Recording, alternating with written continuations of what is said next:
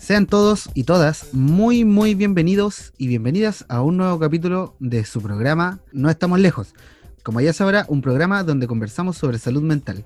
Y como siempre, como ya en los 10 capítulos anteriores, eh, vengo acompañado de mi amigo Gabriel Moya. ¿Cómo estás, Gabriel? Hola, Felipe. Bien, eh, bien acá, expectante a ver qué, qué va a suceder con este gran programa que vamos a llevar el día de hoy tenemos un tremendo invitado y desde ya agradecerle la participación.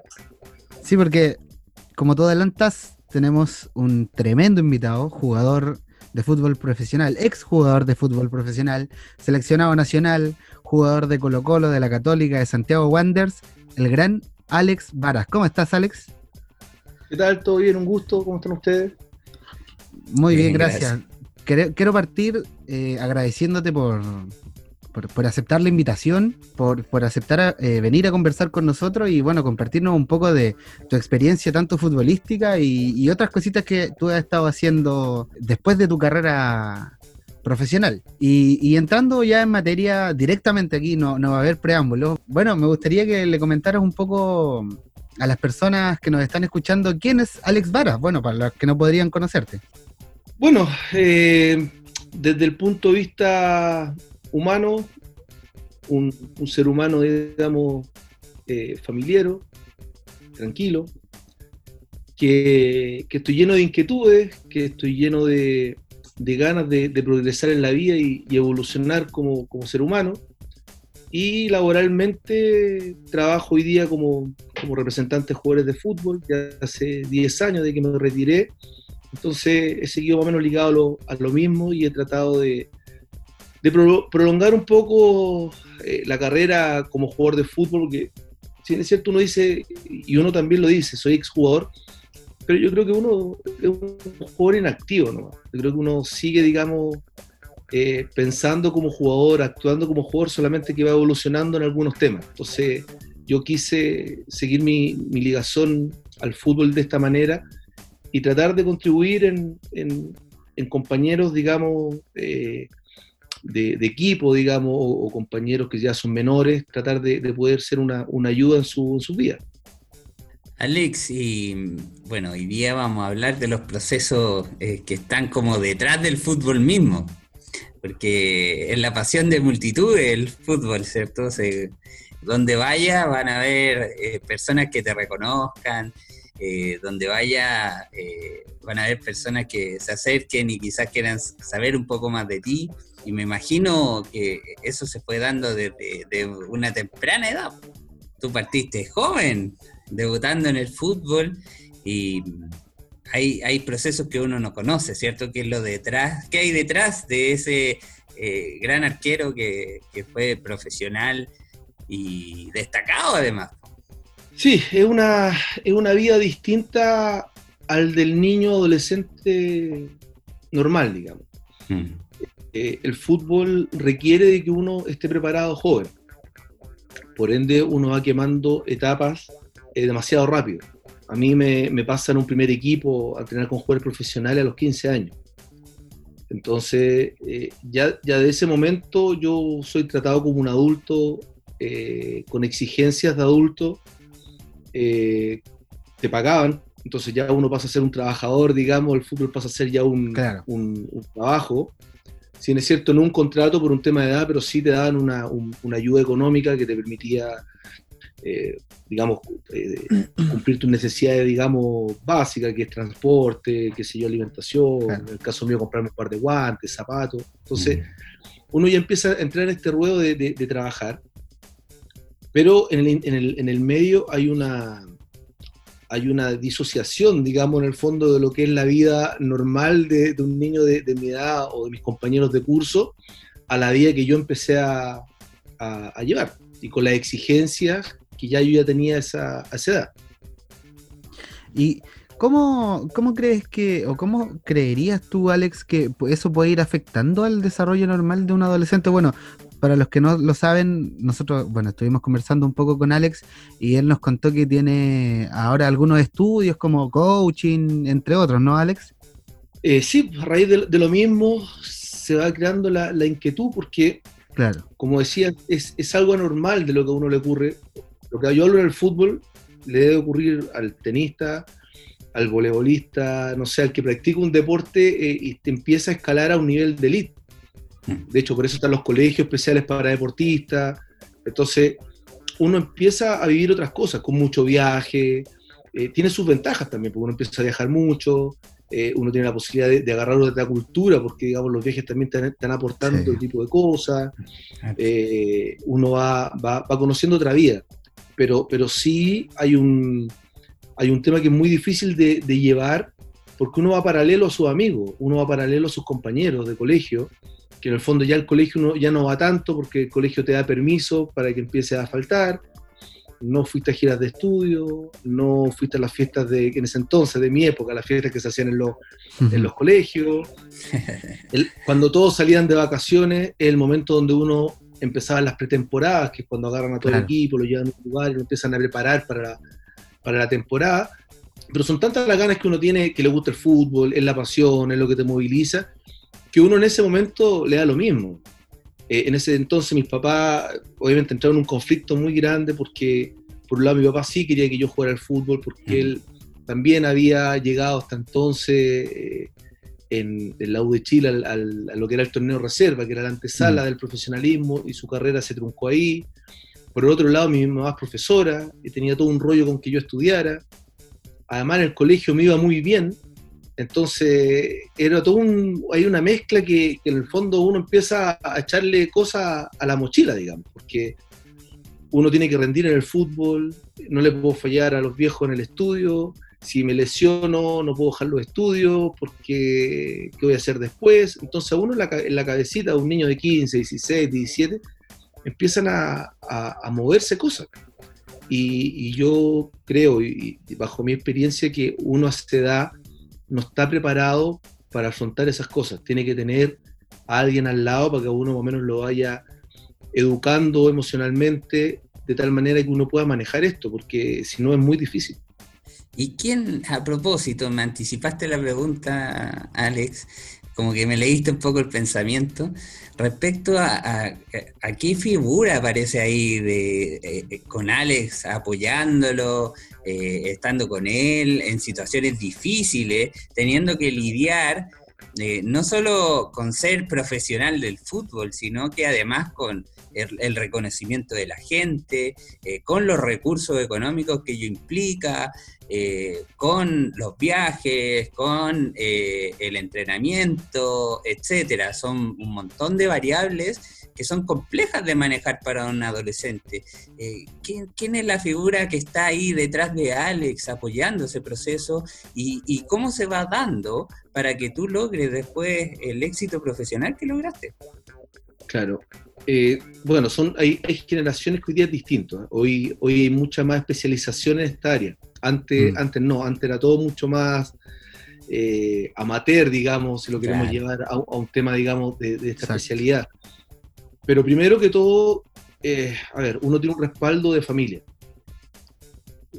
porque al final los que te educan es tu familia, tu familia es la que te en, un momento te educó y te entregó valores, te entregó disciplina, te entregó respeto, te entregó saber de, de dónde eres, de dónde vienes, cuál es tu, relación, digamos, cuál es el orden jerárquico en una casa, digamos, para que esto no se, no se enrede.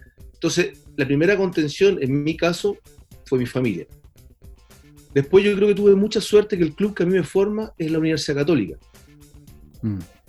Que eh, Católica siempre se preocupó más, más, de la persona que del jugador. Entonces también es un club que te entrega valores. Eh, más allá de que uno pueda o no tener un tema religioso muy, eh, muy adentro de uno, siempre la católica en, en, esos años se regía por un tema mucho de, religión también, en el sentido de ser una buena persona, no desearle mal a nadie, ser un tipo solidario, y los mismos técnicos a uno lo van, lo van regulando. Entonces, en mi caso, yo tuve la suerte de estar, por un lado, protegido por mi familia y contar en ese momento con, buenos entrenadores que también son los que te van, los que te van guiando. Y, también en, el caso, bueno, me imagino que también te tocó ver a ti, a compañeros de, tu profesión o lidiaste con personas, ahora que eres representante, más aún lo puedes ver incluso desde afuera, ¿cierto? Eh, ¿qué, pasa con, los compañeros que no tienen esa eh, oportunidad que tuviste tú, por ejemplo, que la familia eh, no necesariamente va a ser un sostén del proceso deportivo de los chiquillos a esa edad? Eh, o, quizás estén en otra institución donde la competencia sea lo más importante y no necesariamente la persona, como bien dices tú. Es, claro, es un tema porque partamos que el fútbol viene a un estrato social bajo. Es barato jugar al fútbol, necesitamos una pelota y dos piedras y hacemos los arcos y podemos jugar. Entonces es un deporte que es barato y, y es masivo. Y los mejores jugadores por un tema de, talento, de ganas, de hambre, digamos, de, y no, no hablo de, también de, hambre, digamos, de, comer y hambre de... En todos los sentidos. todos los sentidos. Viene un estrato social bajo. Pero en ese estrato social bajo, desgraciadamente hay muchas familias que no están bien constituidas, hay problemas de hacinamiento, hay problemas de, nutricionales, hay problemas mentales, muchos compañeros nunca terminaron el colegio.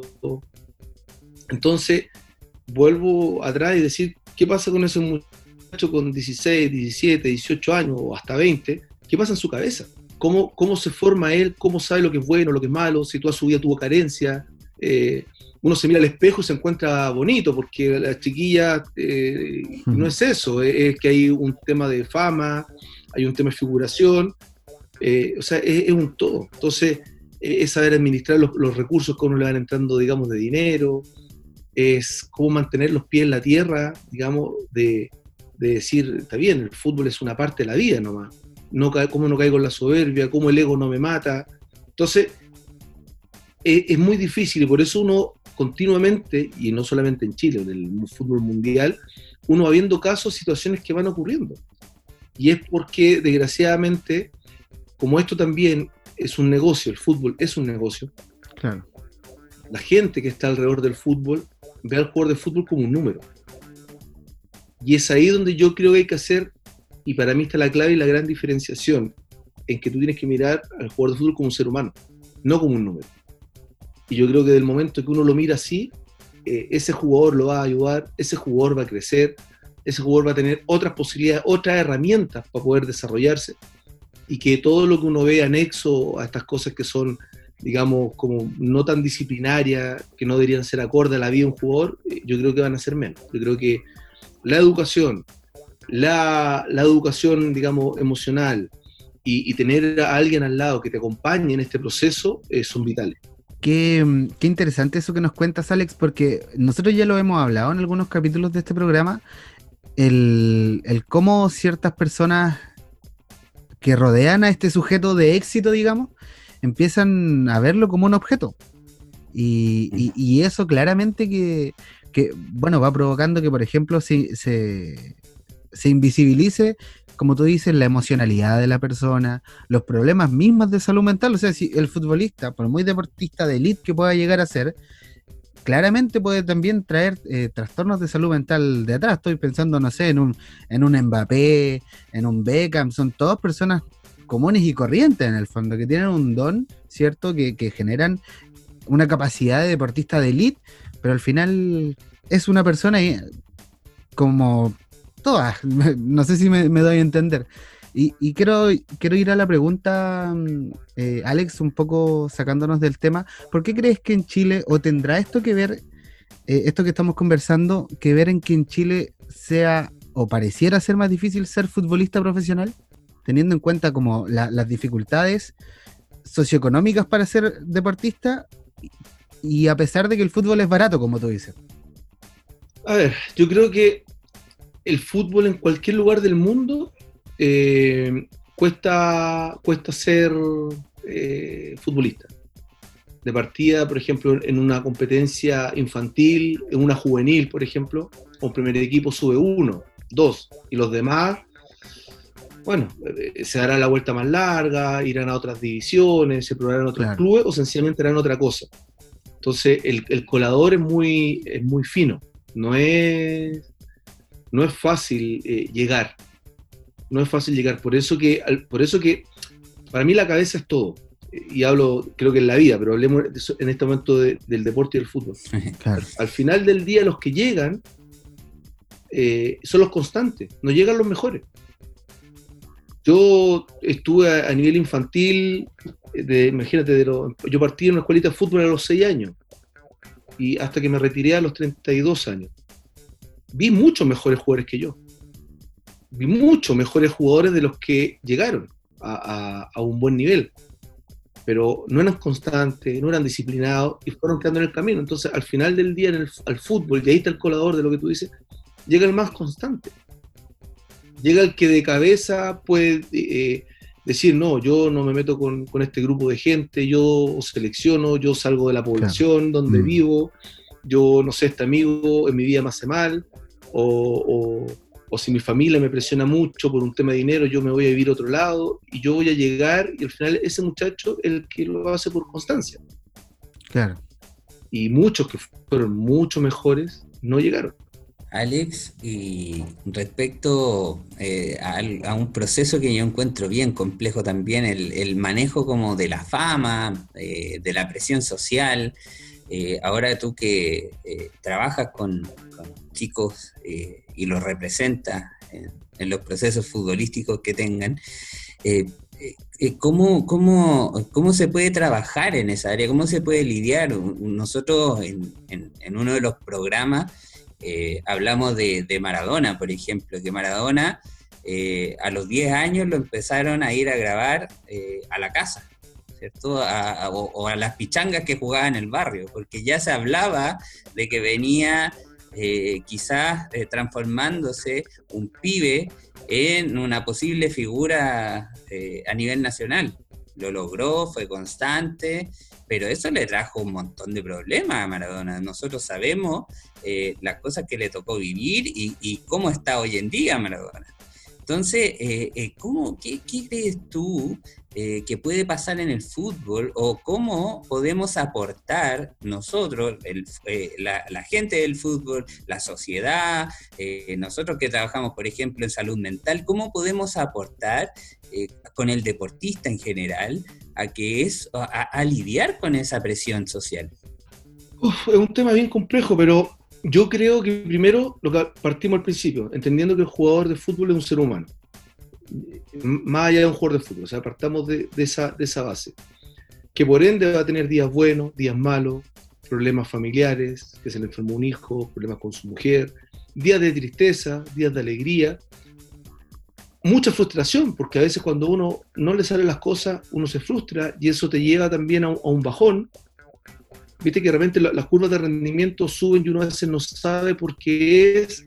A veces, si uno está bien de la cabeza, se termina lesionando porque está eh, más bajoneado y, eso se lleva a, que un jugador, no sé, se desgarró y uno dice, oye, pero ese jugador, ¿por qué se está desgarrando tan seguido? Es porque a lo mejor de su cabeza no está, no está del todo claro. Entonces, la presión que, que el medio le entrega a veces al jugador, digamos, más top, a veces me parece a mí desmedido. Mm. Somos seres humanos que jugamos al fútbol, que si es cierto es un negocio, eh, que si es cierto es una entretención, pero es un juego.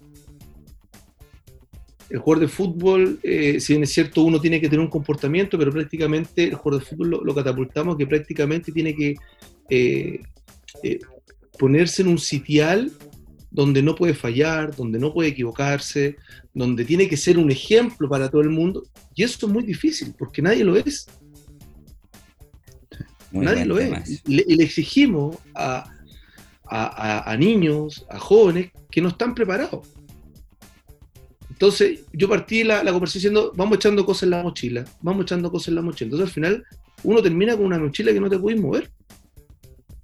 Y yo creo que ahí es donde entra el tema de la salud mental, donde entran las terapias con psicólogos, con coaching, donde vamos sacándole peso a esa mochila para que ese muchacho se aprenda a reconocer, aprenda a, darse cuenta de lo que le está pasando, cómo manejarlo, cómo, cómo manejar estos estados, eh, digamos, porque uno va surfeando las emociones, como dice, eh, ¿cómo se llama el libro de la eh, Black, Black, ¿cómo se llama la, escritora? La Susana Block. Surfeando la, surfeando la, vamos surfeando las emociones.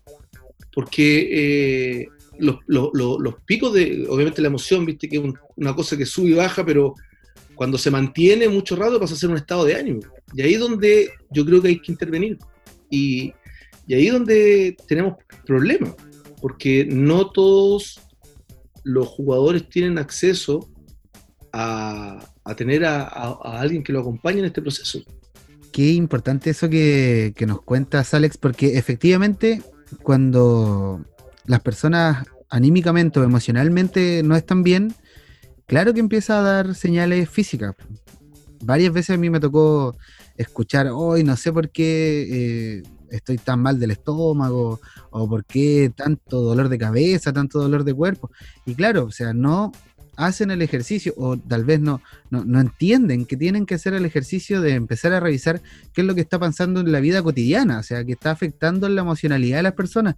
Y eso, bueno, para los que nos están escuchando, es súper importante que dejemos como mensaje, o sea, la emocionalidad siempre, absolutamente siempre va a afectar en cómo nos sintamos físicamente. O sea, sin ir más lejos, cuando yo estaba en la universidad, un día tenía el pelo muy largo ya y em, voy al peluquero y el peluquero me dice, ¿te agarraron a piedrazos cuando chico? No, le dije. ¿Y cómo están los nervios? Y yo no me había dado cuenta, tenía pelones en la cabeza porque se me estaba cayendo el pelo de estrés. O sea, por el proceso en la universidad que estaba viviendo. Entonces, eh, constantemente nos estamos enfrentando a personas que, o estas personas, por ejemplo, que van mucho al doctor. También es súper común que por, tal vez por cosas mínimas van al doctor y tienen, no sé, 40 visitas en un año y, no son personas que tienen eh, enfermedades crónicas, digamos, pero tienen esas 40 visitas porque la emocionalidad afecta en el rendimiento, en, lo físico, en todo al final. Y, es así, pues de hecho, uno estamos hablando hoy día de, digamos, de, lo que está relacionado al deporte. Mm. Pero como nosotros también somos seres humanos que jugamos al fútbol, lo que nos está ocurriendo es lo mismo que el mensaje que tú estás enviando a, las personas que pueden estar escuchando este programa. El cuerpo habla. Mm. El, cuerpo te, dice qué te está pasando.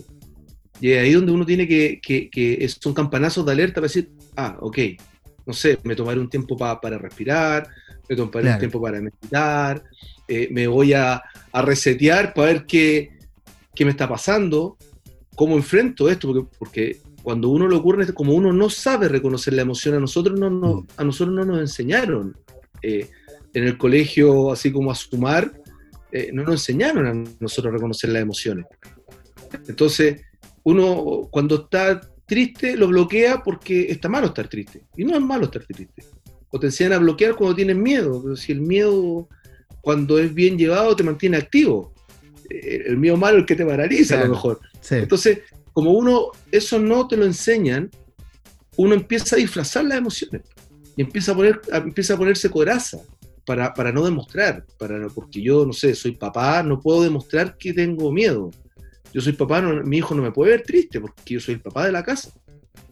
Y al contrario, o sea, yo creo cuando los hijos a uno lo ven triste, lo ven con miedo y uno lo puede conversar, uno ya empieza a entregar a un mejor cabro para la sociedad, para lo que viene, porque entre, entre cuando uno parte eh, de casa, a, los propios, a los papás, a la señora de uno, a la polola, empieza a tener este tipo de conversaciones, en el fondo como que uno empieza como a, predicar y empieza como a ayudar. Y cuando, cuando la gente que te rodea se va entendiendo y se va sintiendo bien, uno también se pone contento. Y es lo que yo lo llevo a mi trabajo. Yo, yo trabajo con, con jugadores, entonces eh, claro, yo tengo que estar encima, además de preguntarle a veces por cuando hacen un mal partido, cuando pasa algo, una cosa es el tema futbolístico, pero tengo que ir para atrás para preguntarle qué pasó en la semana, mm. qué problema tiene, eh, porque digamos, y, tratar de sacarle las cosas que él diga y, se, reconozca lo que le pasa. Y la verdad es que ese ejercicio eh, ha sido para mí laboralmente súper útil, súper útil, de de ponerme, porque además, claro, cuando uno tiene la, experiencia de, haber vivido las mismas situaciones, eso también te valida. Pero uno lo lleva a lo mejor a otro tipo de trabajo, y si tu jefe a la hora de entrar te dice, hola, ¿qué tal? Buen día, a la señora que, que barre, que es generalmente ignorada, mm. ella va a partir su día mucho más alegre. y si el jefe se acuerda del nombre del hijo, la señora no quiere más. Hmm. Porque el jefe pasó y le preguntó por su hijo. Y ella ya va a partir un día mucho más, más agradable. Entonces, en el fondo, si todos nosotros, eh, del lugar en el que estamos, vamos poniendo estas semillitas, digamos, de, que, que son a diario, yo te aseguro que todos nosotros mentalmente vamos a estar mucho más sanos. ¿Y ese cuánto más o menos crees, Alex, que se está dando esto en el fútbol? Porque para mí, hasta hace algún tiempo, fútbol y salud mental no eran cosas que iban precisamente de la mano. Sí, siempre hablo de las generaciones más antiguas, siempre, por lo menos el psicólogo deportivo, uno lo miraba a la distancia. Mm. Porque uno decía, no, el psicólogo yo no estoy loco, eh, no, si yo le cuento con el psicólogo, él le va a contar al entrenador, entonces yo no voy a contar, o voy a contar hasta por ahí nomás, porque... Y, y había una evolución en esto, y, hay países que a nosotros nos llevan mucha ventaja. Por ejemplo, Argentina nos lleva una ventaja en, materia de salud mental, ya sea con el psicoanálisis, ya sea con a, nivel, a nivel deportivo. Eh, todos los jugadores van a terapia. Y, lo, y, lo, y, ojo, y lo pagan de su bolsillo, porque acá siempre el jugador espera que el club le, le entregue. Eh, hoy día, este tipo de, de, otros países, el jugador incorpora como que en la tarde van a, a, entrenar, por ejemplo, con, con, un prevencionista de lesiones y se lo pagan ellos porque en el fondo están invirtiendo en su cuerpo. Hoy día muchos jugadores eh, invierten en salud mental. Y eso ha llegado a Chile y eso está muy bueno. Eso está muy bueno porque además la tecnología el, joven hoy día, porque también hay una evolución, que hoy día todo es tecnológico, no le gusta ir a las consultas, no le gusta. Entonces, hoy día, el tema de, digamos, de que tiene la misma validez, digamos, la, terapia por, estos medios tecnológicos, ha ayudado mucho. Ha ayudado mucho que, entregarle ciertas herramientas, digamos, ya sea los psicólogos, los coaching, ciertas herramientas para que manejen eh, en algunos momentos la ansiedad, o que en algunos momentos manejen la presión. Y la verdad que, que el jugador que se entrega a esto, eh, para mí pega un salto de calidad enorme.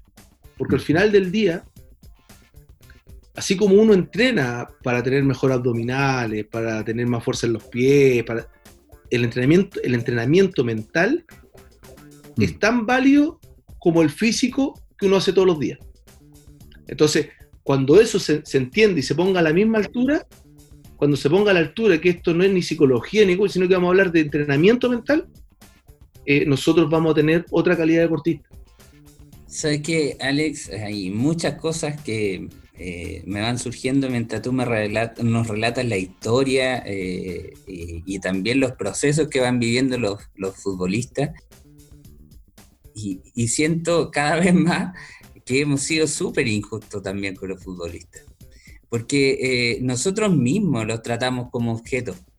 Ahora con las redes sociales más todavía. Mm. O sea, eh, queremos, no sé, que, eh, por ejemplo, Arturo Vidal se comporte de una forma y que hable de ciertos temas o que Claudio Bravo se arregle con, con, el resto del equipo, ¿cierto? Etcétera. Nosotros como que tratamos como objeto a los futbolistas, como si fueran parte nuestra. Mm pero no es tan así. O sea, nos brindan alegría, pasamos por distintos estados, los que somos apasionados por el fútbol, efectivamente nos involucramos más o menos con la vida de los jugadores, pero, pero eso nos permite o nos valida o está bien que nosotros los tratemos como objeto que si tuitea algo o que si sube algo a Instagram, nosotros le digamos que está bien o que no está bien lo que está haciendo? ¿Cómo, poder sobrellevar la vida en este contexto tan complejo? Tú que te dedicas, y me parece muy bien, Alex, yo creo que casi que educas a los chiquillos que estás trabajando tú, habla muy bien de ti, ¿cómo, poder lidiar con esa situación? ¿Cómo, ¿Qué, podría eh, eh, aconsejar a la gente como para que pudiera eh, cambiar un poco esta situación? Sí, pues, a ver, lo que pasa es que es una mezcla de cosas, porque el hecho que un, hincha, viste, pague una entrada y uno también lo, incorpora, el jugador de fútbol dice, ah, no, es que el hincha pagó una entrada, tiene derecho durante estos 90 minutos a decirme lo que se le ocurra. Insultarte arriba abajo, de tirarte lo que tenga a mano, de mil cosas que uno, entonces uno como que también como jugador dice, no, si pagó una entrada, eh, vino a ver este espectáculo, tiene derecho a decirme lo que quiera. Y después uno dice, bueno, yo me voy para mi casa y ya no, la historia aquí cambia, porque eh, yo acá ya paso a ser persona y entonces como que uno también eso lo tiene, eh, lo tiene mal incorporado. Mm. Entonces, yo creo que el hincha del fútbol tiene que entender lo que hablamos al principio, que el jugador de fútbol es un ser humano. Igual que él, con las mismas virtudes, con los mismos defectos o con más. Que tenemos carencias, como todos, carencias de vida, carencias emocionales, eh, carencias educacionales, como todos como el vecino, como el papá, como el hermano. Entonces, lo que hablamos, ponernos en un sitial donde nosotros tenemos que tener la obligación de prácticamente hacer todo bien o decir todo lo que quieran escuchar o el comportamiento tiene que ser el que todos tienen que mirar, es muy difícil porque no estamos preparados para eso. Entonces, ¿qué es lo que uno trata de inculcar? Ya sea cuando uno, uno es compañero mayor a los jugadores más chicos o cuando uno eh, está en este trabajo. Yo sí creo que un deportista tiene que tener un buen comportamiento, porque es inevitable que te están mirando. Claro. Entonces, eh, cuídate, eh, pucha, ten cuidado con lo que dices. Hoy día las redes sociales son, son terribles, porque además, hoy día, yo no, yo no, no, lo logro entender, digamos, pero hoy día el jugador de fútbol termina un partido y empieza a, a ver, no sé cuántos likes tiene. Y yo digo, no, preocúpate cómo jugaste, qué hiciste bien, qué hiciste mal, no lo que... Entonces hoy día, como mm. que además las redes sociales te empiezan a colocar en un lugar o a bajar, digamos, de tal manera que hay un, digamos, un ascensor ahí, digamos, de, crítica que a veces son súper fuertes. Entonces, e, es súper difícil hoy día, digamos, cómo manejar, digamos, o que el jugador mantenga un equilibrio. Entonces, y ahí yo insisto, tiene que haber, tiene que haber una compañía. Si no, si no es muy difícil, porque si no, además, el jugador se termina aislando. Entonces uno, el jugador empieza ya no a tener amigos, ya no quiere salir a la calle, eh, ya, digamos, eh, ya no quiere hacer declaraciones. Eh, entonces ya su vida pasa a ser el aparatito, digamos, y, uno empieza a, conocerlo porque lo empiezan a seguir en alguna red social. Qué, qué interesante eso que, que dices, Alex, porque nos sucede hasta las personas que no somos famosos. O sea, yo he escuchado a varias personas comunes, digámoslo así, eh, decir, hoy tuve 6, 10, 15, 30, 50 likes y empiezan a medir, que creo que ya lo hablamos también en un capítulo, parece, como empiezan a medir como eh, su capacidad de vida, su capacidad como ser humano en base a las redes sociales. Y efectivamente, como tú dices, o sea, eso a niveles infinitamente más altos, como la de un, futbolista profesional, claramente necesita ayuda. Si incluso tenemos nuestros jóvenes que sin ser famosos necesitan ayuda producto de las redes sociales. Entonces, claro, el, mundo ha cambiado. Me imagino que cuando tú eras, estabas activo, esto no se veía de esa manera. O sea, había otras formas como de buscar la fama, ¿o no? La única, claro, en, situaciones, digamos, de antiguamente la única opción que uno tenía de ser famoso era jugando bien al fútbol. Era, era, era, eso nomás. Y, jugar bien y que el día lunes ojalá saliera la portada del diario y la mamá partía a comprar el diario y, uno lo recortaba y lo pegaba en un, archivador para tenerlo de recuerdo. Eso era la manera de, que, de la cual uno podía hacerse conocido. Uno aspiraba a llegar a una selección chilena, que era lo que te iba a dar a lo mejor el paso a poder salir a lo mejor a jugar al extranjero en esos años. Hoy día no, hoy día uno se va, hay jugadores que no juegan ni siquiera en primera división y se van a jugar al extranjero. Claro. Eh, hoy día te puede hacer famoso porque, no sé, tuviste un romance medio mediático o, tuviste algún tipo de declaraciones mediáticas y, y, al final uno o te hacen creer que a lo mejor él es un buen jugador. Y no es tan bueno pero sí tiene, tiene, tiene digamos, una, plataforma que, al final uno te lo empiezan a meter en la cabeza y uno cree que es, un buen jugador.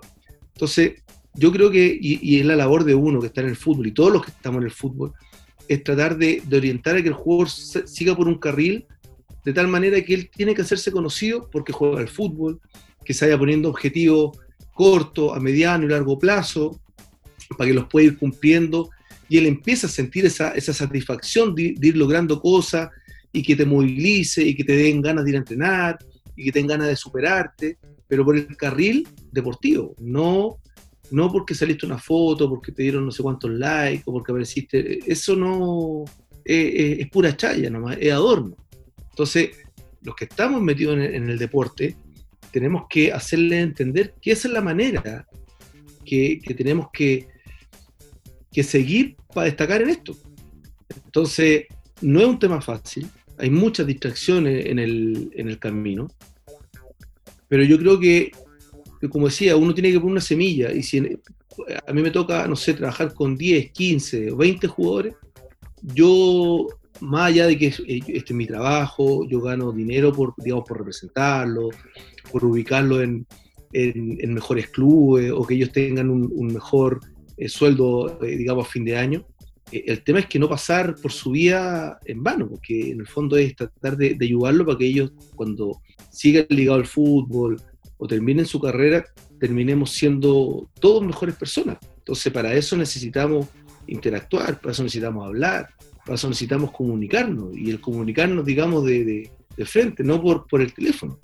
Alex, y me cae, no sé, alguna pregunta que quizá como utilizar algún referente que haya pasado por tu carrera, no sé, algún entrenador eh, o algún compañero que quizás te haya apoyado en el proceso de, profesionalismo eh, y, qué características tenía como para poder ir comprendiendo y quizás eh, también favoreciendo que en el mundo del deporte se vayan generando buenas prácticas.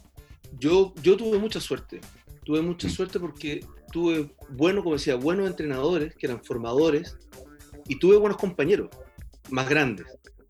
Que, que, después pasaron a ser mis entrenadores, después, que porque como partí más chico, los que fueron mis compañeros pues pasaron a ser mis entrenadores, pero a ver, de mi etapa formativa en Católica habían dos grandes formadores, que es Fernando Carballo y Ignacio Prieto.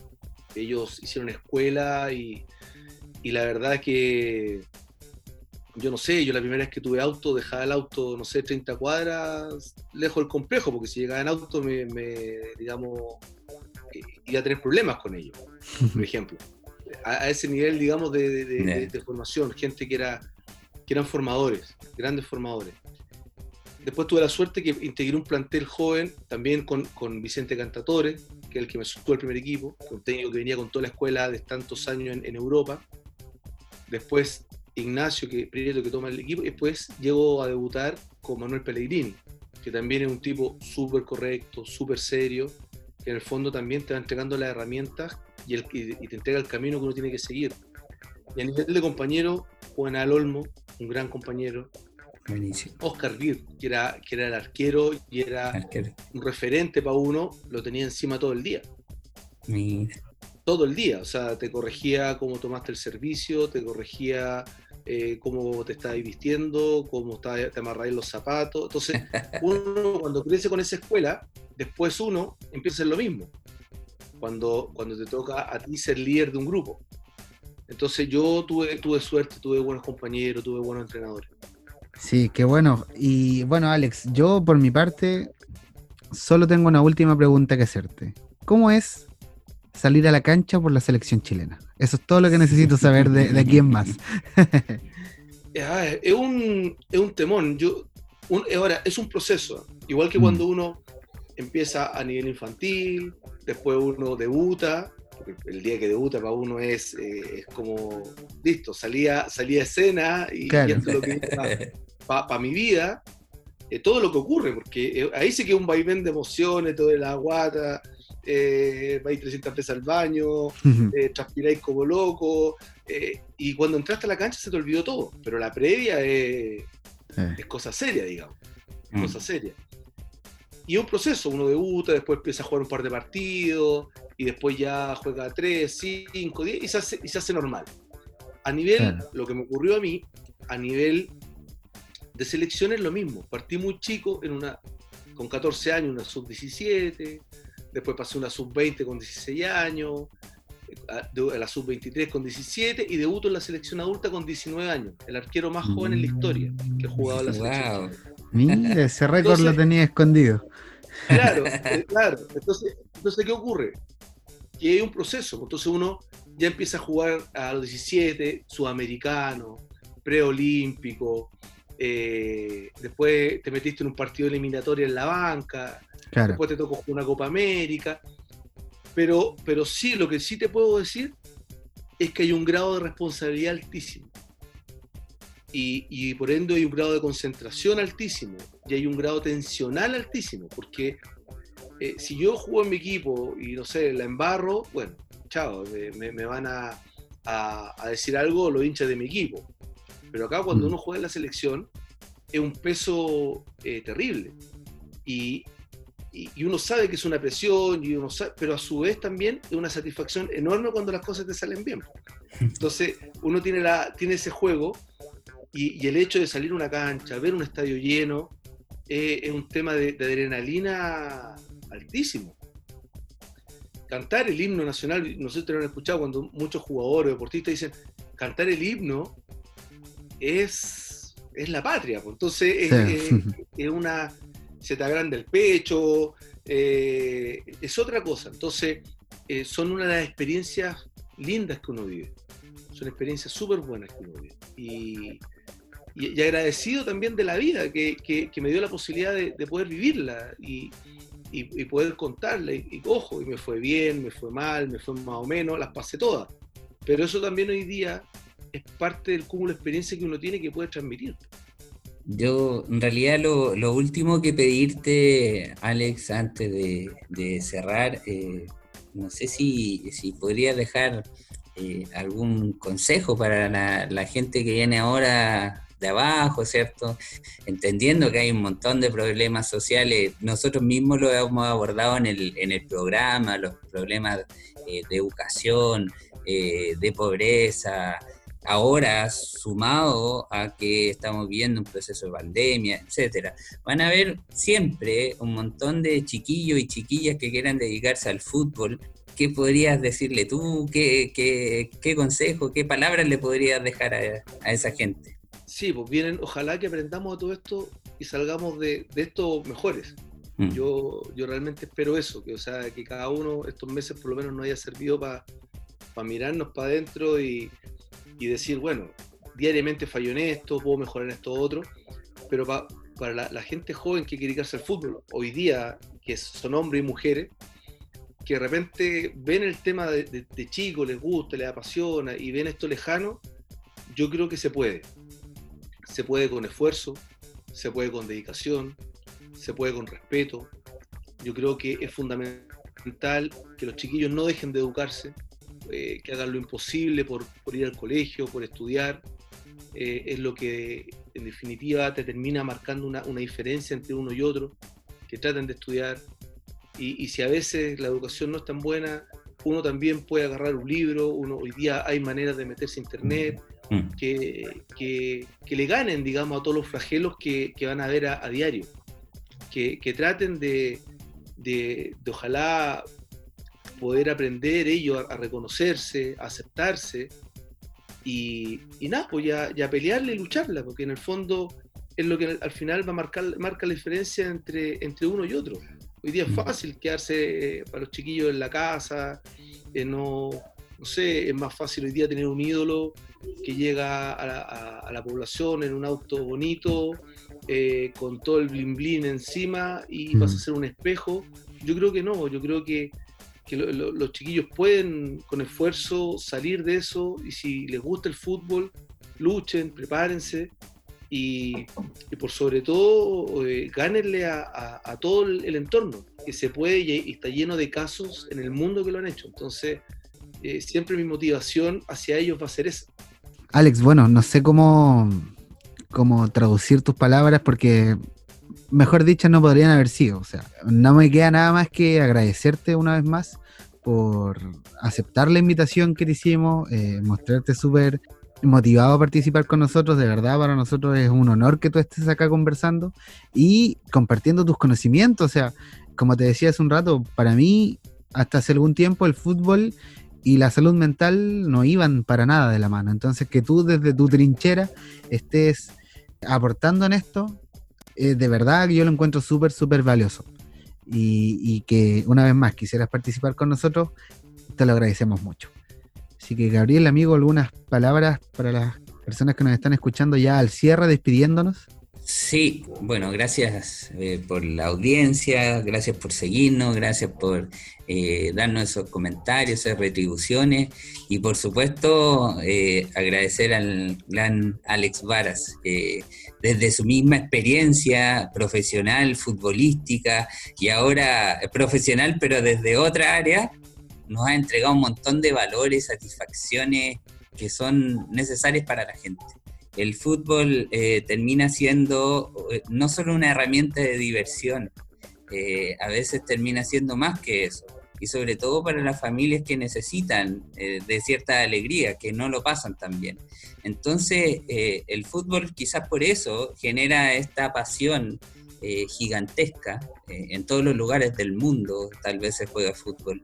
Y tenemos un exponente importantísimo acá, así que te agradezco y agradezco tus palabras, tu reflexión, tu postura de hoy, como ya adulto saliste de ser el chiquillo profesional a, a ser un adulto que está formando también, así que muchas gracias Alex, tremenda participación yo, bueno, darle las gracias. Estos espacios para mí son súper importantes. Eh, se dan poco. Eh, me gustaría que en programas deportivos se hablara mucho más de, esto, que, los clubes eh, invirtieran más en, salud mental, que, los jugadores entendieran que así como tienen un par de zapatos, tienen que invertir en alguien al lado para, para poder también llevarlos de, guía. Entonces yo creo que cada vez va a ser más la, necesidad de, la alianza fútbol, futbolista, con, las personas que trabajan ayudando en la salud mental. Entonces eh, yo creo que los tiempos van a cambiar, espero desde el lugar donde uno esté tratar de, ayudar, agradecido por la, por la posibilidad también de, hablar, de, transmitir un poco lo que, lo que uno es, lo que uno busca, que a veces puede sonar de repente un poco utópico, pero, pero yo creo que por algo hay que empezar y, mm. con la convicción que uno tiene bajo, esto, bajo estos temas. Así que eh, agradecido y a su disposición para cuando quieran hablar de lo que sea. Muchísimas gracias Alex, Gabriel, a las personas que nos están escuchando en su casa. También eh, agradecerles la, la audiencia. Y bueno, nada más que decir, esto fue un nuevo capítulo de No estamos lejos.